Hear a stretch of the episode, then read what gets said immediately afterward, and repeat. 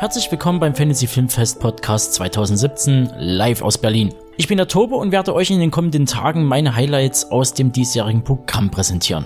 Aufgrund von Zeit und der sehr üppigen Auswahl werde ich nicht jeden Film sichten und besprechen, aber ich versuche einen groben und kompakten Überblick zu vermitteln.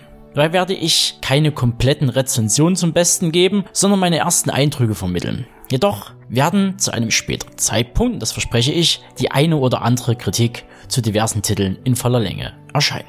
Drum fange ich ohne weitere Umschweife mit dem Mittwoch, den 13. September an. Zwei Filme standen auf dem Plan, allerdings habe ich mich für den Eröffnungsfilm It von Andy Muschietti nach einem Roman von Stephen King entschieden. Der Plot ist schnell erzählt. In der Stadt Derry in Maine verschwinden immer wieder Kinder. Eine Gruppe von Kids wird mit deren schlimmsten Ängsten konfrontiert, als sie dem bösen Clown Pennywise gegenüberstehen, der wiederum seit Jahrhunderten eine Spur von Mord und Gewalt hinter sich herzieht.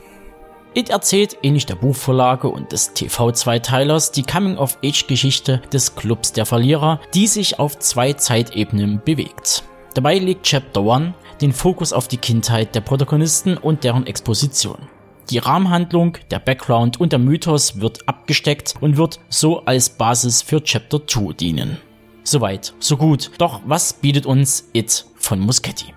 Schwierige Frage. Für die einen ist es der Heiland, der das Horrorgenre revolutioniert. Für die anderen ist es ein solider Horrorstreifen, der nach den etablierten Mechanismen und Schauwerten einer Blumhouse-Produktion funktioniert. Und wiederum andere stoßen sich daran, dass der Film sich nicht konsequent an die Buchvorlage hält. Ich glaube, die Antwort auf die Frage liegt irgendwo dazwischen.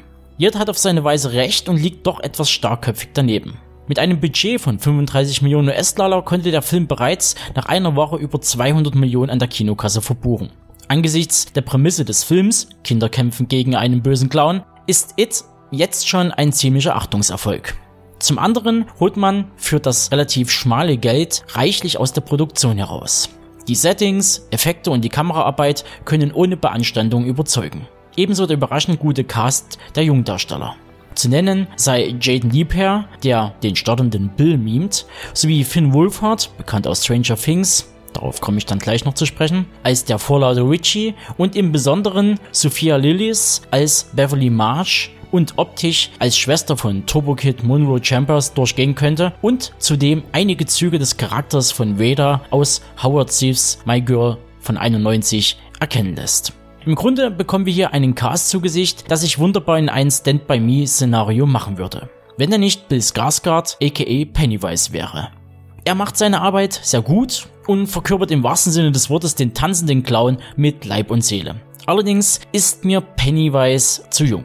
Wohlgemerkt, das Design oder Make-up ist mir dabei relativ egal, aber die Figur des Pennywise orientiert sich nun mal an dem einstmals existierenden Serienmörder John Wayne Gacy aka Pogo the Clown dem man in den 70er Jahren insgesamt 33 Morde an Minderjährigen zur Last legte und 28 davon nachweisen konnte.